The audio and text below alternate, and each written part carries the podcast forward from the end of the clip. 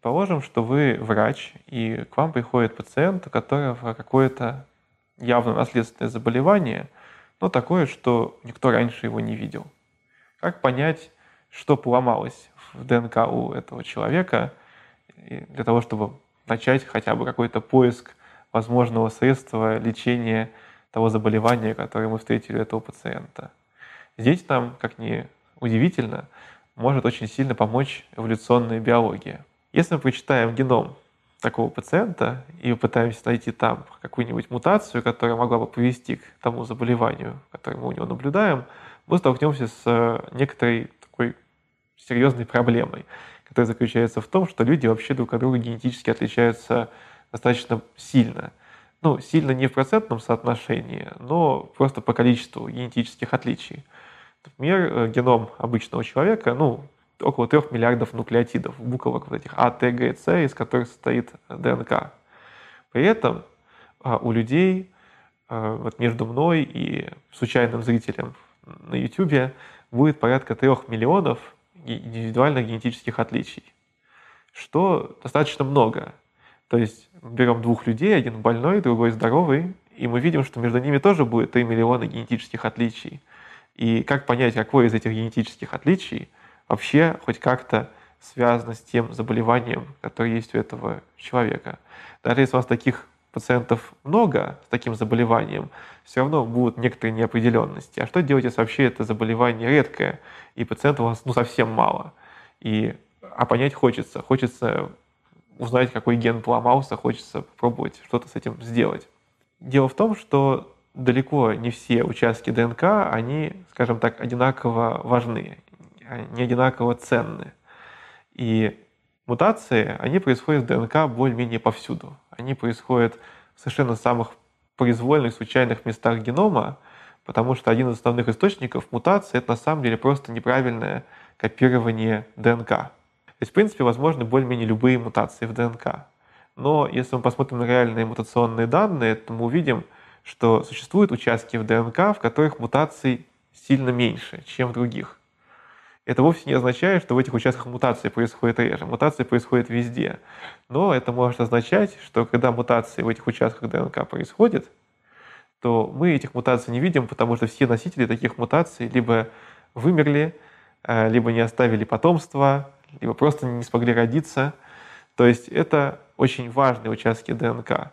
Тут можно провести аналогию со знаменитой а, ошибкой выжившего.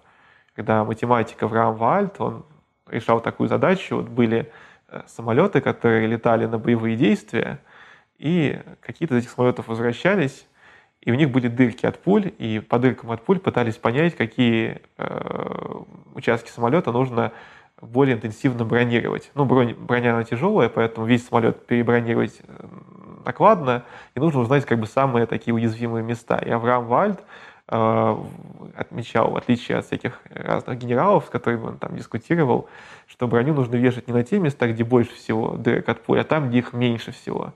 Потому что мы просто не видим тех самолетов, которые получили пулю в те места, где мы дырок не видим. И видим только те, которые вернулись, а у них, естественно, дырки в ненужных местах. Так вот, то же самое рассуждение можно провести с молекулой ДНК. Берем геном и смотрим, а в каких участках ДНК у нас много вот таких вот дырок от пуль, то есть мутаций, а в каких участках их мало. Это можно делать как сравнивая большое количество разных людей, так и сравнивая людей с другими нашими родственниками, с шимпанзе, рангутаном, акакой, геномы которых тоже прочитаны.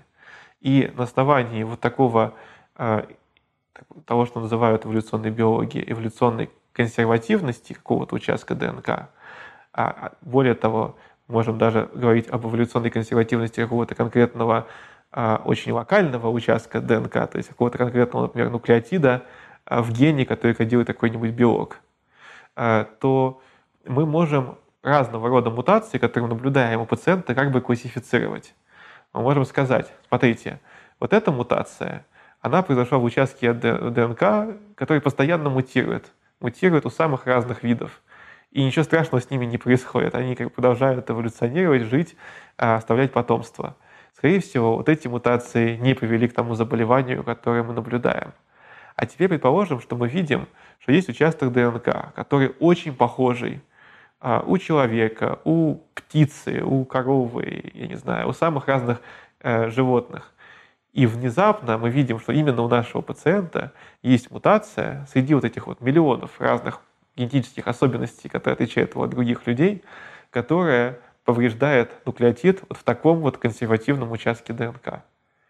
Вот это намекает на то, что у него поломалось что-то важное, что-то, что в процессе эволюции э, должно будет впоследствии отметено естественным отбором. И это очень сильно повышает оценку нашей вероятности того, что э, мы нашли именно здесь тот самый источник генетического дефекта, который мы наблюдаем. Вот э, тот подход, который я сейчас описал к поиску функциональных участков ДНК, он э, часто противопоставляется другому подходу, э, который, например, был использован в знаменитом проекте, который называется ENCODE. Э, поиск функциональных элементов ДНК, где ученые смотрели, вот есть какие-то белки, которые связываются с ДНК, есть какие-то э, участки ДНК, которые подвергаются определенным химическим модификациям. И вот они делали карту таких вот разных биохимических процессов, которые происходят на молекуле ДНК, и сделали вывод, который был достаточно громко распиарен в самых разных новостных службах, про то, что там, подавляющая часть человеческого генома является функциональной.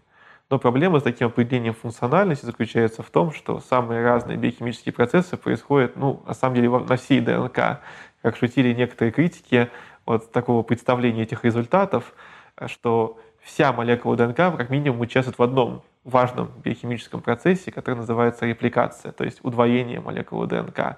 И если мы такой будем использовать критерий, то нам придется сделать вывод, что вся ДНК является а, функциональной. Но это не так. Мы знаем, что есть очень много участков ДНК, которые могут мутировать без каких-то последствий. И более того, были эксперименты, например, на мышах, когда некоторые участки, предсказанные эволюционными биологами как ненужные, то есть участки, которые могут легко подвергаться мутациям, которых много мутаций, мы наблюдаем, то есть много дырок от этих самых от пуль, их вырезали у этих мышей, участки длиной там, в полтора миллиона нуклеотидов, и ничего с этими мышами не происходило. То есть э, вот этот подход такой функциональный, что если с ДНК что-то там связывается, значит, что ДНК важна, он не совсем корректен. Это то же самое, как сказать, что если жвачка прилипла к моему ботинку, то функция моего ботинка — это прилипать, прилеплять к себе жвачку. Жвачка прилипает более-менее ко всему, так и некоторые белки садятся и взаимодействуют с разными участками ДНК. Но э, вот тот критерий, который используют эволюционные биологи, он как раз и позволяет понять действительно, что значимо. Если не может мутировать, если мутация приводит к прекращению э, воспроизводства и распространения э, организмов с этой мутацией, ну, значит, это был какой-то важный участок ДНК. И вот по оценкам эволюционных биологов, которые вот этим вопросом занимались, на самом деле доля таких вот функциональных участков ДНК, которые действительно важны, э, которые отбираются естественным отбором, а, составляет ну, менее 10%. Большая часть нашего генома это такое, ну, слово мусор было бы не очень подходящим, потому что мусор, он как бы вредит, это скорее такое барахло, то есть он как бы ни для чего не нужен, он просто есть. И вот отсюда родилась эта концепция такой вот мусорной ДНК или ДНК-барахло. Но из барахла иногда может получаться и что-то такое годное. А одна из таких гипотез, для чего все это может быть нужно, что, ну, в принципе, это такая площадка для того, чтобы в будущем здесь могли появляться какие-то новые гены. То есть у нас есть какой-то участок ДНК, он вроде как ничего не делает, но вдруг в процессе каких-то мутаций там появляется что-то функциональное. И у нас получается на месте какого-то мусора какой-то новый ген.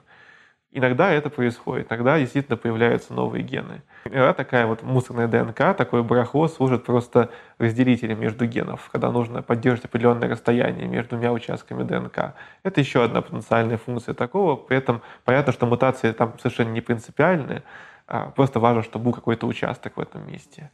Таким образом, эволюционная геномика, она помимо того, что может отвечать на некоторые вопросы, связанные с медициной и здравоохранением, помогает искать мутации, которые могут приводить к каким-то заболеваниям, она также проливает свет на то, как вообще функционирует наш генетический аппарат.